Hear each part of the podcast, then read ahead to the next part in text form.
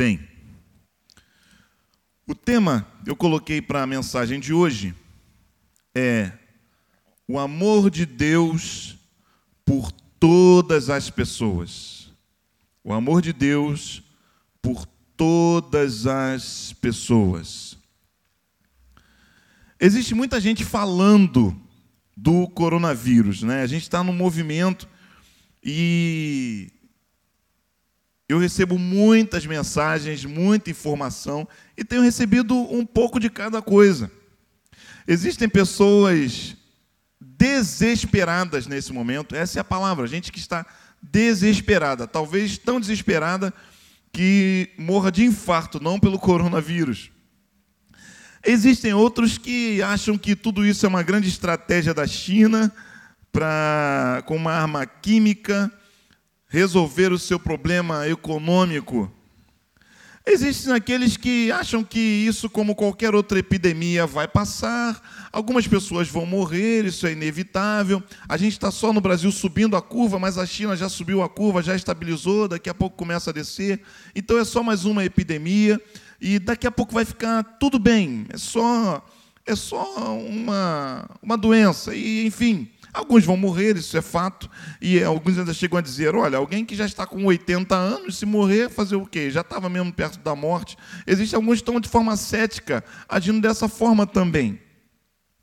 Enfim, eu não quero hoje falar do porquê nós estamos passando por essa situação, mas eu quero, de forma mais prática e objetiva, refletir à luz dessa palavra de Deus para te ajudar a passar por essa realidade.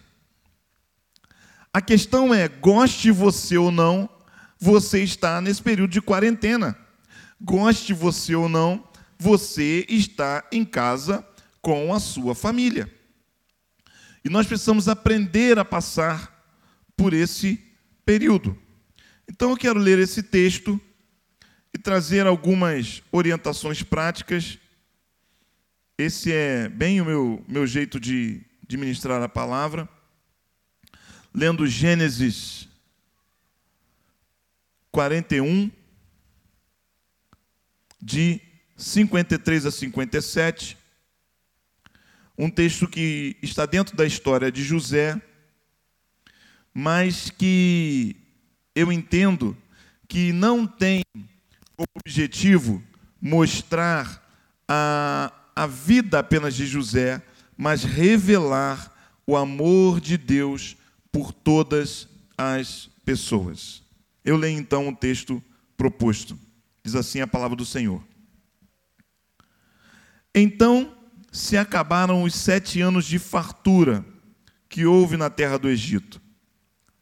E começaram a vir os sete anos de fome, como José tinha dito e havia fome em todas as terras. Porém, havia comida em toda a terra do Egito. Depois, quando toda a terra do Egito teve fome, o povo clamou ao Faraó por comida. Então o Faraó disse a todos os egípcios: Ide a José e fazei o que ele vos disser. De modo que, estando a fome sobre toda a terra, José abriu todos os depósitos e passou a vender aos egípcios, porque a fome prevalecia na terra do Egito. Também vinha ao Egito gente de todas as terras para comprar de José, porque a fome prevalecia em toda em todas as terras. Que o Senhor abençoe a leitura dessa palavra. Pai, muito obrigado pelo privilégio e oportunidade de ministrar a tua palavra à vida de tantas pessoas. Enche o nosso coração com a tua palavra nesse momento, no nome de Jesus. Amém. Bem, eu não posso considerar que todas as pessoas que estão me assistindo já ouviram a história de José, já leram a história de José na Bíblia, ou já assistiram uma novela ou algum filme a respeito da história de José. Eu sei que eu amo essa história. Já preguei aqui na igreja várias vezes. É uma história lindíssima. José, um homem íntegro, irrepreensível em sua conduta. Mas não é sobre isso que eu quero falar nessa noite. Se você é, é, voltar um pouquinho na sua Bíblia, você vai ver lá no capítulo 37. Começa essa história de José quando ele conta um sonho para os seus pais e para os seus irmãos, aliás, dois sonhos, em que o sol e a lua se inclinavam diante dele e que depois feixes, né, ou seja, uma, uma, uma planta, se inclinava diante dele e isso era como se os seus irmãos estivessem é, é, se rendendo diante dele, os seus pais estivessem se rendendo diante deles, e isso trouxe ainda um ódio maior dentro da família de José. Os seus irmãos já tinham ciúmes dele, porque ele era o queridinho da mamãe e do papai, e por conta desse ciúme, é, esse ciúme é ainda exacerbado quando ele compartilha esse sonho. Em um determinado momento da história, os irmãos estão trabalhando no campo e José então é enviado pelo pai para ver como eles estão lá. E quando ele chega, os irmãos tramam contra ele e querem matá-lo.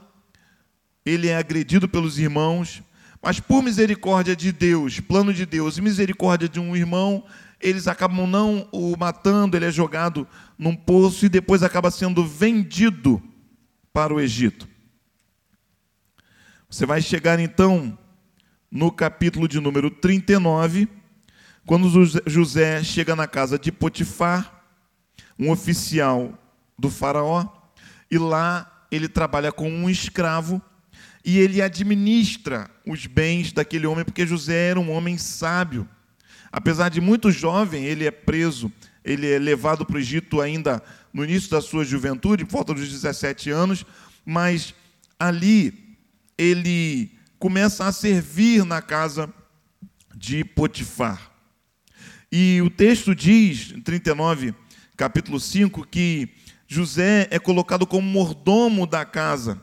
Todos os bens, tudo está à sua disposição. E o Senhor abençoou a casa do egípcio por amor a José. E a bênção do Senhor estava sobre todos os seus bens, tanto na casa como no campo. Deus abençoou José por conta é, é, é, de, da sua fidelidade e abençoou Potifar por conta da fidelidade de José. José era jovem, bonito, e o texto diz que ele chama a atenção da mulher de Potifar. Ela se insinua para ele, ele a recusa, porque ele sabe que não pode tocá-la, mas ela ainda se insinua mais, até que um dia ela trama contra ele, ela o agarra, ele foge, mas a sua roupa fica com ela, e ela então inventa para o marido que ele a tentou agarrá-la, e o marido furioso manda José para uma prisão. José é preso injustamente. E lá na prisão, ainda no verso número 39, o texto vai nos dizer que no cárcere, José começa a agir ali também e a cuidar ali também das coisas. No verso 21 diz: O Senhor, porém, estava com José, estendendo sobre ele a sua bondade e dando-lhe favor aos olhos do carcereiro, o qual entregou nas mãos de José todos os presos que estavam no cárcere. E José era quem comandava tudo o que se fazia ali. E o carcereiro não se preocupava com coisa alguma que estava nas mãos de José, mas o Senhor estava com ele, fazendo prosperar tudo quanto ele empreendia. José, então, agora, mesmo como um prisioneiro, ele se torna alguém especial naquela prisão e ele começa a administrar as coisas dentro daquela prisão. E ali naquela prisão, dois homens têm sonhos. Um é o copeiro do rei, o outro é o padeiro do rei, e eles têm sonhos e eles acordam angustiados. E quando eles estão assim angustiados, José então se aproxima, verso número 8 do capítulo 40, E eles responderam: Tivemos um sonho e não há ninguém que o interprete. Mas José lhes disse: As interpretações não pertencem a Deus, peço-vos que me conteis. Então o copeiro-chefe contou o seu sonho a José, dizendo-lhe: Em meu sonho havia uma videira diante de mim, e na videira haviam três ramos, e tendo a videira brotado, suas flores saíam, e os seus cachos de uvas de uvas maduras. A taça do faraó estava na minha mão, então peguei as uvas e espremi-as na taça do faraó, em cujas mãos entreguei a taça. E aí José interpreta o sonho dizendo que em três dias aquele homem seria restituído ao trabalho no serviço de Faraó. Então o padeiro, no verso 16, viu que a interpretação era boa ele então conta o seu sonho. Eu também sonhei. Haviam três cestos de pão branco sobre a minha cabeça, e no cesto mais alto haviam delícias de todas as qualidades, feitas pelo, pelos padeiros e apreciadas pelo faraó. E as aves comiam do cesto que estavam sobre a minha cabeça. E a interpretação de José é de que em três dias o faraó cortaria a cabeça daquele homem. Quando José termina de interpretar, ele diz: Olha, por favor, não esqueçam de mim. Eu estou aqui. Eu estou aqui. E aí José é esquecido. E ele continua na prisão. Até que no capítulo 41, Faraó tem um sonho. Aliás, Faraó tem dois sonhos. E José, e ninguém consegue interpretar os sonhos. Até que aquele copeiro se lembra de José na prisão. José então se arruma e ele então é levado para diante do faraó interpretar os sonhos. José interpreta os sonhos do faraó, e os sonhos do faraó querem dizer que haverão sete anos de muita fartura, e logo depois sete anos de total escassez. Então José diz para o faraó: Olha, peguem homens sábios e faça com que eles administrem tudo que tem, para que é, é, durante esses sete anos de fartura haja mantimentos guardados para tempo de fome. E então faraó entende que a pessoa mais sábia para fazer isso é o próprio José, e José se torna governador do Egito o segundo abaixo de Faraó. E quando nós chegamos nesse texto que nós lemos, do verso 53 ao 57, o tempo da fartura passou. E agora entrou no tempo da escassez. E as pessoas estão passando muita fome em todos os lugares da terra. E então elas começam a procurar o Egito. E então elas começam a procurar José. E lá José começa então a vender, a distribuir os alimentos. E se você continuar lendo a história, você vai ver que ele torna o Faraó um homem muito rico e o Egito muito poderoso. O que, que a gente pode aprender com essa história? Não quero dizer aqui que nós estamos vivendo uma catástrofe, que muita gente vai morrer, não, é? não, não estou lendo esse texto ou trazendo essa história para trazer um cenário apocalíptico mesmo que eu acredite que sim, talvez nós estejamos muito perto do fim, porque vários sinais são dados, a iniquidade está se multiplicando, mas não é sobre essa temática que eu quero é, é, é, trabalhar nessa noite. Eu quero trazer para você aprendizados com essa palavra que revele o cuidado de Deus, o amor de Deus para a humanidade, e principalmente que de forma prática te ajude a passar por esse período, que nós não sabemos se vai ser um período de 15 dias ou se vai ser um período de, de meses, nós não sabemos. Mas você pode passar por esse período aprendendo com essa história de José algumas lições. Primeira lição, você pode anotar aí. Deus te preparou para este desafio. Anota aí. Deus te preparou para este desafio. Perceba que toda a história de José, até a chegada desse momento em que ele está diante das pessoas, distribuindo os alimentos, ela é uma história cheia de adversidades. Ela é uma história cheia de lutas. Ela é uma história cheia de sofrimento. Mas a verdade é que todo o sofrimento que José estava enfrentando era preparação de Deus para aquele momento em que ele estaria diante de pessoas. Então preste atenção. Tudo o que você viveu até o momento de hoje na sua história, na sua vida, pode ser Deus preparando você para esse momento. Percebe José diante daquelas pessoas que chegam famintas, pessoas que chegam é, é, é, perdidas, não há, não há colheita. Elas estão ali dependentes diante de José. E José não é um déspota, José não é alguém cruel, porque ele tinha enfrentado uma série de adversidades e ele sabia como lidar com as pessoas. Na casa de José, aos seus 17 anos, ele era o queridinho da mamãe. Talvez alguém que tivesse algumas regalias.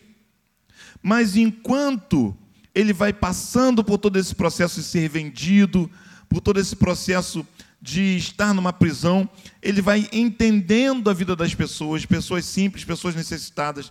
E quando ele está agora diante dessas pessoas, numa alta posição, certamente o olhar dele para elas é um olhar diferente. José foi preparado por Deus para enfrentar aquele tempo. E todo o sofrimento anterior fazia parte do projeto de Deus. Eu quero dizer para você nessa noite que talvez olhando para trás na sua história você olhe e só tenha, veja as marcas de dor, de sofrimento, de rejeição, como José sofreu dos seus irmãos, de agressão, mas Deus pode usar tudo isso que você enfrentou na sua história como preparação para que agora você seja uma bênção neste tempo. Para que agora as suas habilidades, tudo que você aprendeu, possa servir para o resgate de vidas nesse tempo. A pergunta que eu faço é a seguinte: suas habilidades podem estar a serviço do reino de Deus agora? E aí, anote essa pergunta e responda. Suas habilidades podem estar a serviço do reino de Deus agora? Eu tenho certeza de que José tinha muitas habilidades. A sua juventude, a sua infância, ele aprendeu coisas, por isso Enquanto ele chegava, quando ele chegava num lugar, seja a casa de Potifar, seja a prisão, ele era reconhecido como alguém que tinha habilidades e era colocado para administrar. A pergunta que eu faço é: aquilo que você sabe hoje, em meio a essa crise, está sendo colocado a serviço do reino de Deus? E quando eu falo do reino de Deus, eu falo do cuidado de vidas de pessoas. Nós temos na nossa igreja uma estratégia chamada discipulado. Discipulado é quando pessoas se encontram, duas pessoas se encontram para compartilhar, para compartilhar as suas dores, as suas lutas, para orarem juntas. E é muito difícil desenvolver o discipulado porque as pessoas não têm tempo. As nossas agendas estão cheias. E parece que agora a gente está parado e a gente está com a nossa agenda liberada. E existe um desafio para cuidar de vidas. E aí eu pergunto: você está disposto, mesmo que virtualmente, a cuidar de alguém, a ouvir alguém, a dar atenção a alguém que está sofrendo? Talvez alguém do seu prédio, talvez alguém da sua vila, talvez um amigo que mora longe, talvez alguém que esteja na Europa e você conhece. E nesse momento ela precisa de alguém para compartilhar. E você é a pessoa escolhida por Deus para isso. Suas habilidades podem estar a serviço do reino de Deus agora? como as habilidades de José estavam, ou você vai ficar olhando para trás e vendo apenas um coitado que você é, um sofredor que você é, e agora você ainda está diante do coronavírus. Então você só tem que chorar e dizer: ó oh céu, ó oh vida, ó oh azar. Os seus recursos podem estar a serviço do reino de Deus agora? Aquilo que você tem, os bens que você tem, os recursos que você tem guardado, eles podem estar a serviço do reino de Deus agora? Nós não sabemos quanto tempo isso vai durar.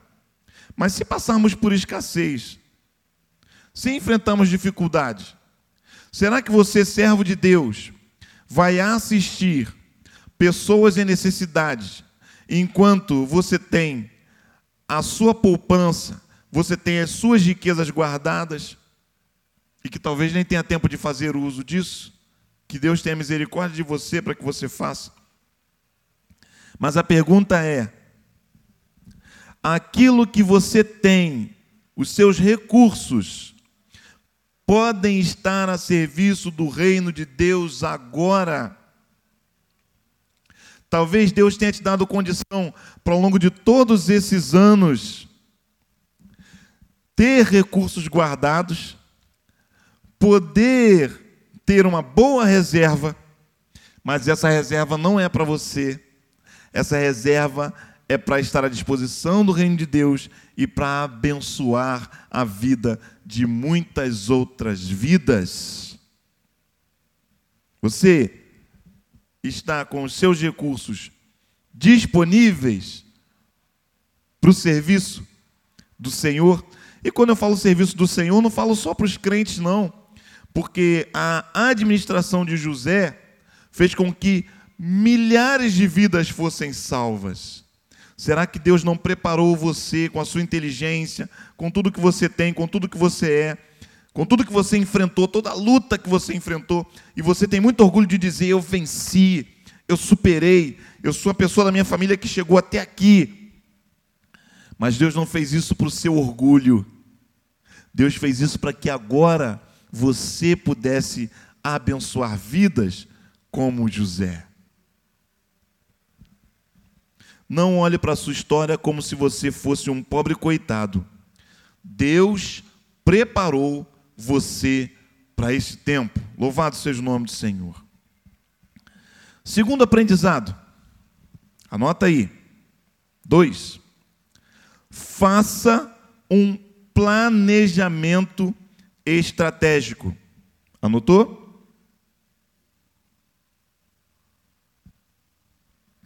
Faça um planejamento estratégico.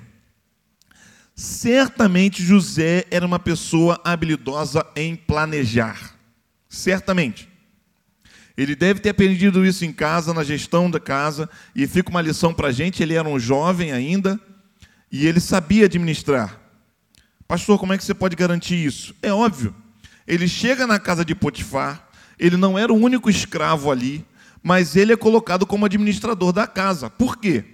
Provavelmente ele viu as coisas acontecendo, se aproximou e começou a dar opiniões. Olha, eu sei que eu sou um escravo, eu, eu, eu não tenho muito para dizer, não. Mas que tal a gente mudar um pouco essa rotina para melhorar a, a qualidade e, e, do trabalho e a produção aqui?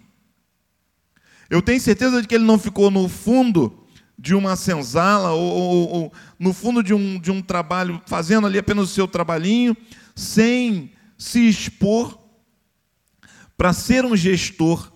E ele então é colocado como administrador na casa de Potifar. Você pode ler isso lá em Gênesis 39, de 1 a 5.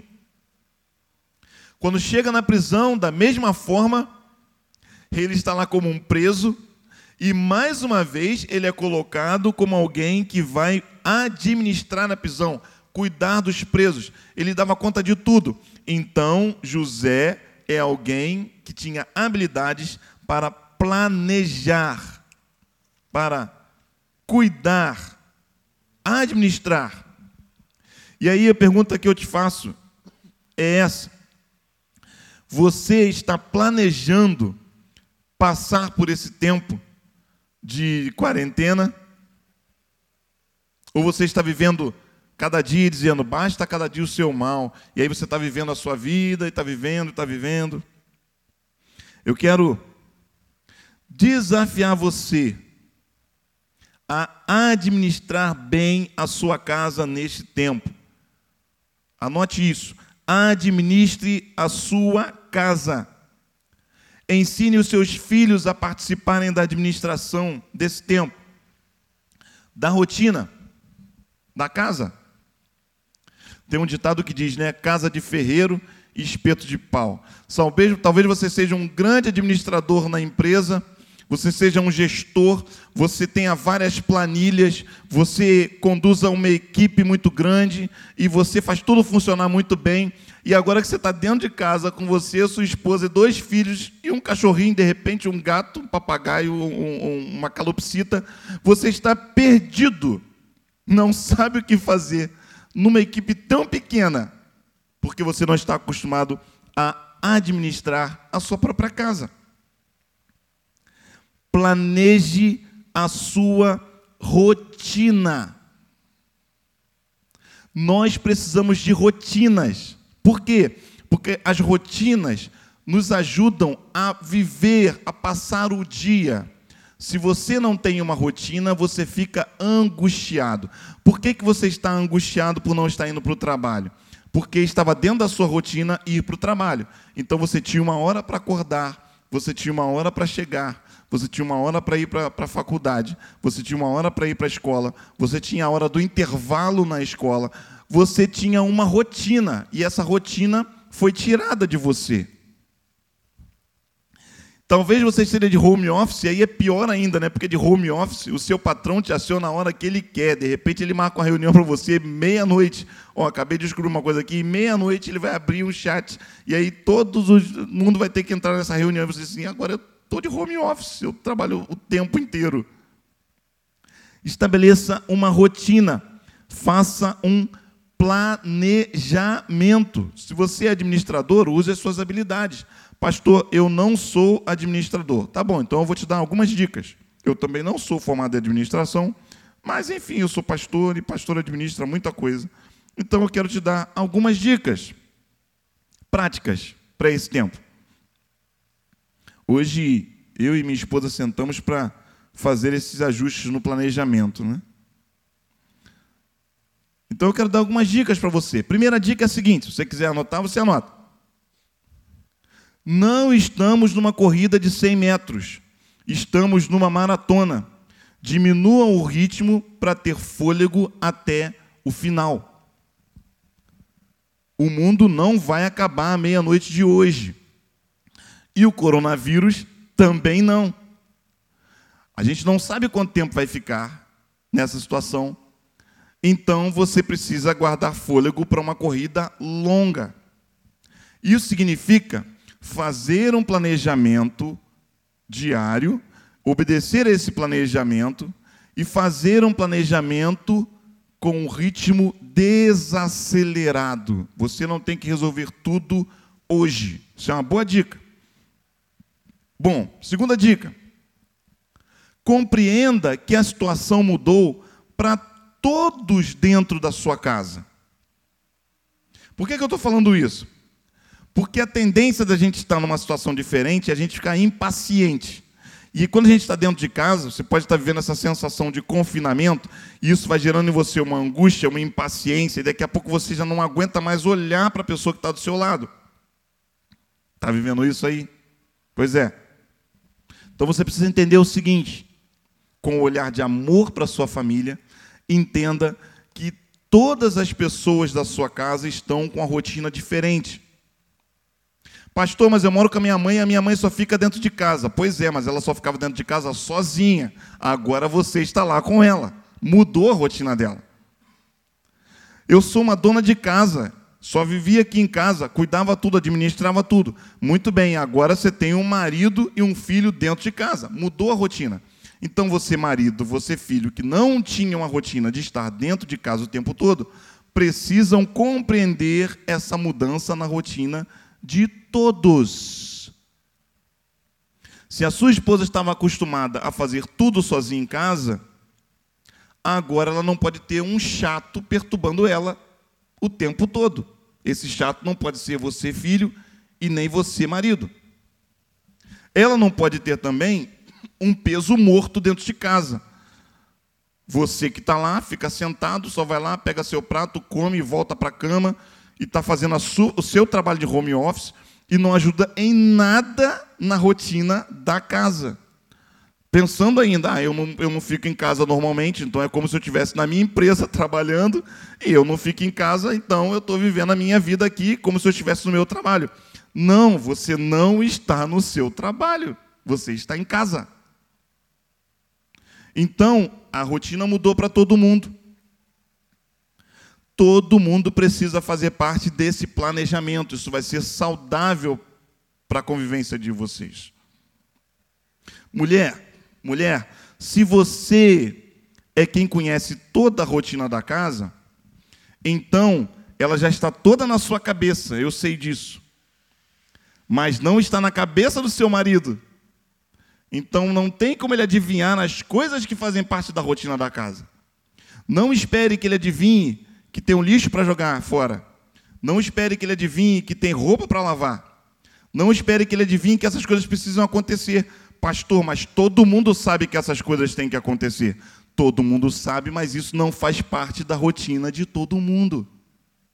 Então a gente precisa falar comunicar, lembrando que a rotina de todo mundo mudou.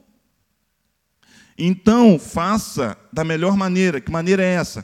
Sente, converse, planeje, anote. Quais são as coisas que a gente tem que fazer aqui? Ah, olha, é, precisa jogar o lixo fora, precisa botar roupa para lavar, precisa cozinhar, precisa limpar o banheiro. Crie uma rotina. Talvez você tenha alguém que te ajuda em casa, você tem uma secretária, só que agora a sua secretária não pode ir à sua casa. E aí? Então você está fazendo a comida. Então não custa nada, marido, você fazer a comida alguns dias. Então você está arrumando a casa. Você está deixando tudo ajustado. E as crianças ainda estão aí para ajudar. Então estabeleça essa rotina que envolva todas as pessoas. É uma boa prática. Mais uma dica: reveja coisas antigas.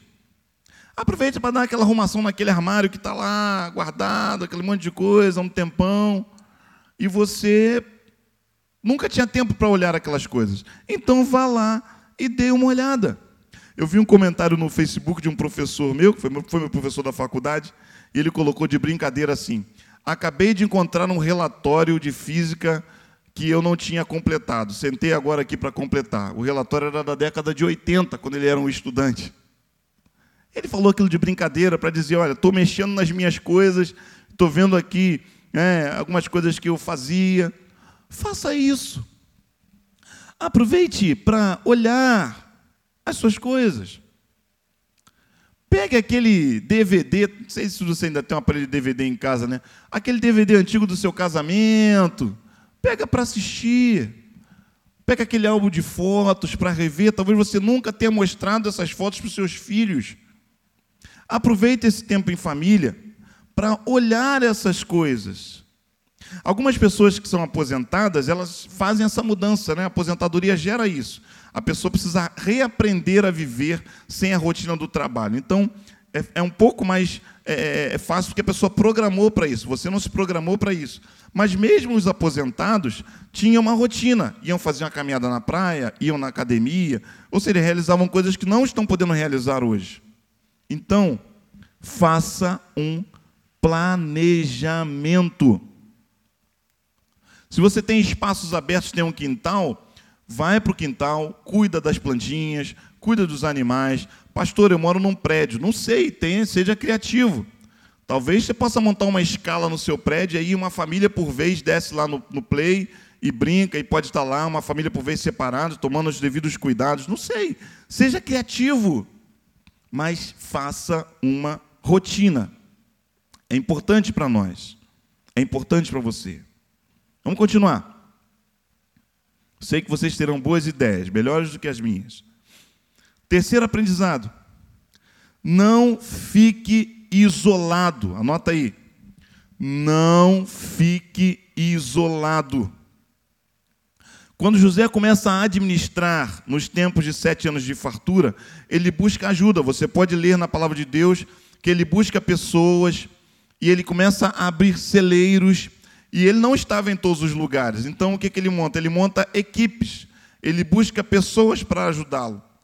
Ele não vive essa angústia do planejamento sozinho. Então não fique isolado. Aprenda a compartilhar. Compartilhe as coisas dentro de casa. Pastor, mas eu não falo com ninguém dentro de casa. Eu fico lá no meu quarto e eu sempre fui assim. Então é o tempo disso mudar. É o tempo disso mudar. Compartilhe as suas angústias, as suas dificuldades.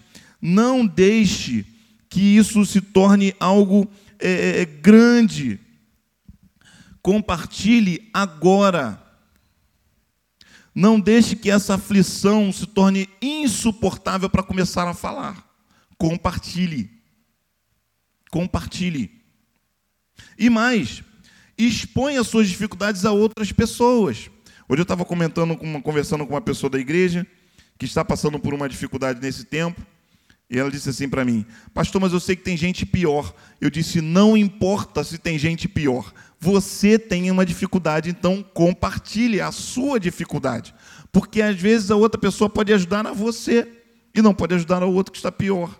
Então compartilhe aquilo que você está sentindo. Se você está angustiado, se você está triste, se você está preocupado, se você está perdendo o controle, não deixe isso chegar à exaustão. Compartilhe. Hoje nós tivemos nossas células reunidas. Vamos nos reunir de novo agora, depois é, é, desse culto. Por quê? Porque é um bate-papo. A gente ri, a gente conta história, a gente posta coisa engraçada do Facebook, a gente se alegra.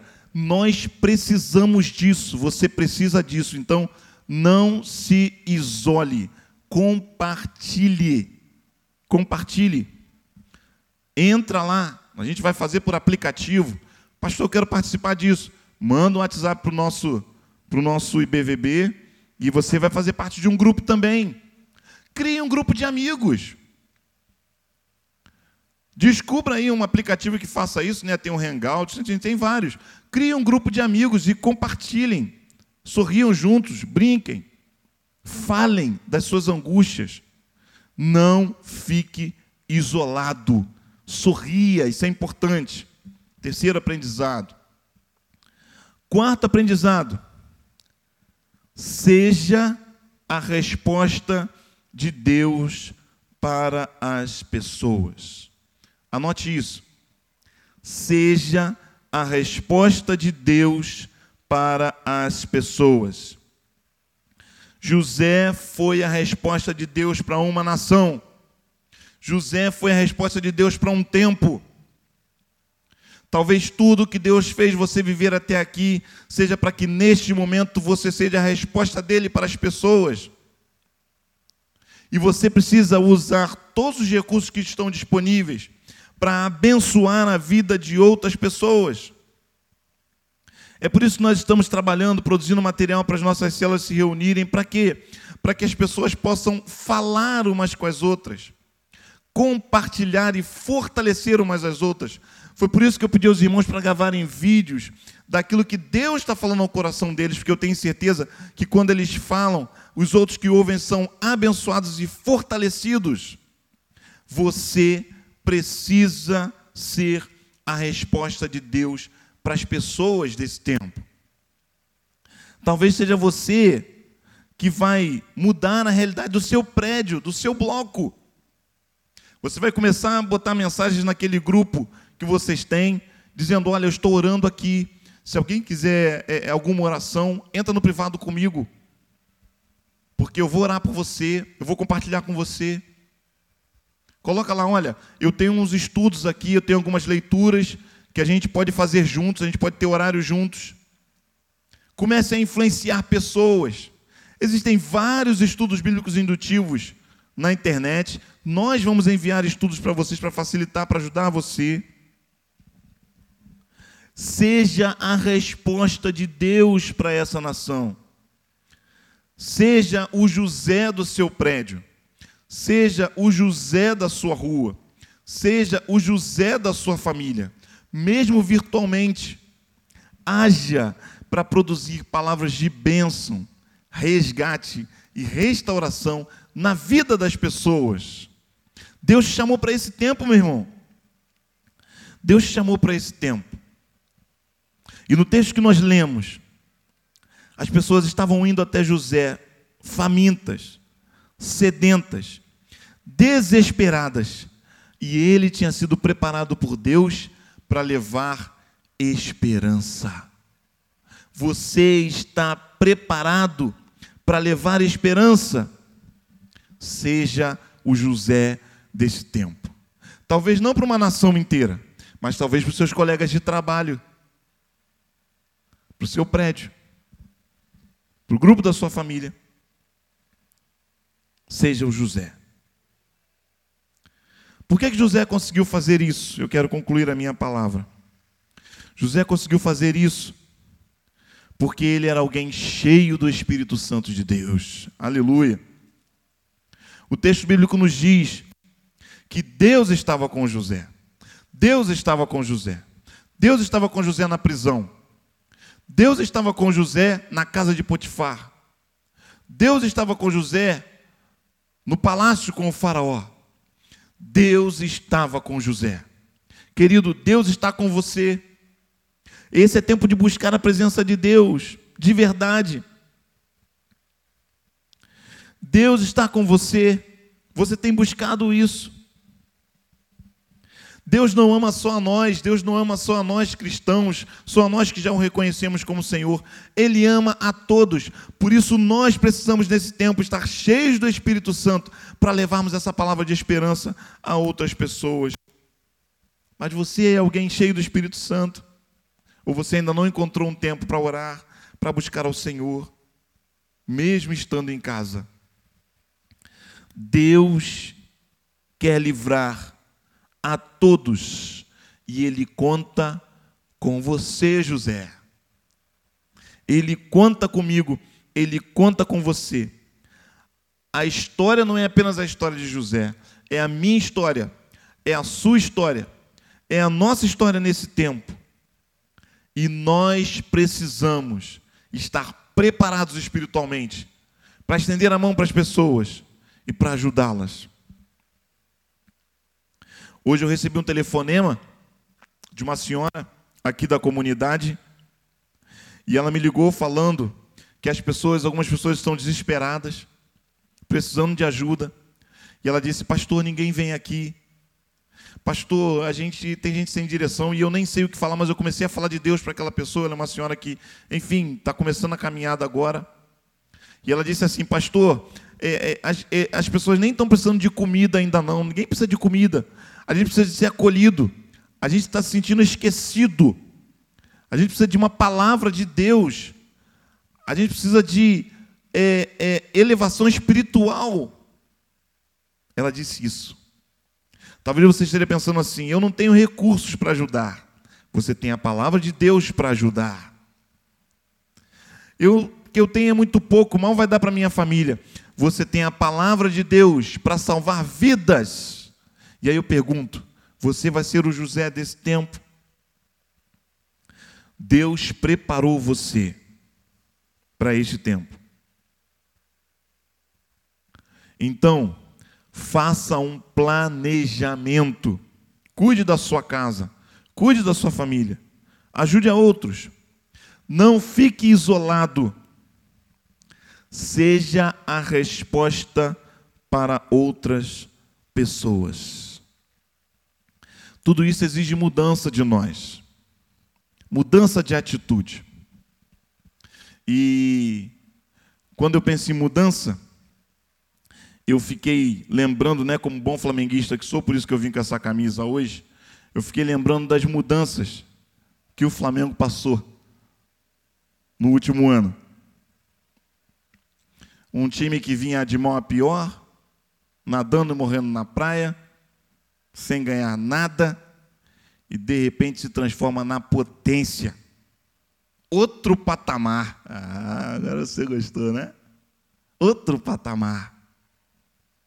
com muito esforço, com ajustes, com mudança na postura do jogo, ensinando um futebol diferente. E eu ouvi, e quem entende de futebol, eu não entendo nada, mas quem entende sabe, e olhou e falou assim: é, não é verdade, não sou flamenguista não, mas realmente o jogo mudou. A postura diante do jogo mudou. E uma das coisas que o técnico do Flamengo fala é: eu quero que você jogue cada jogo com vontade, com alegria, com garra. Não tem esse negócio de ah, esse jogo é fácil, esse jogo a gente joga para empatar. Não, é todo jogo é para ser jogado. Querido, sabe o que é isso? Mudança de postura. Talvez o que esteja faltando para você seja isso nesse momento. Decida mudar de postura. Não tem esse negócio de que time que está ganhando não se mexe. Não, time que está ganhando tem que mexer para ganhar ainda mais.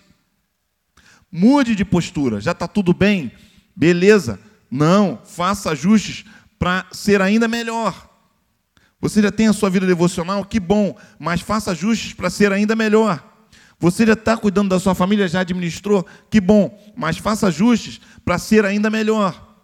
Você já está em contato com algumas pessoas? Que bom, mas faça ajustes para ser ainda melhor. Outro patamar de cristianismo, de vida, de relacionamento com Deus. Mude a forma de jogar e seja um vencedor. Que o Senhor te use como um vencedor neste tempo. Vamos orar. Feche seus olhos, fale com Deus. Peça a Ele para te ajudar a colocar tudo isso em prática. Tudo que você anotou. E tem tempo para refletir depois. Peça a Ele. Oremos.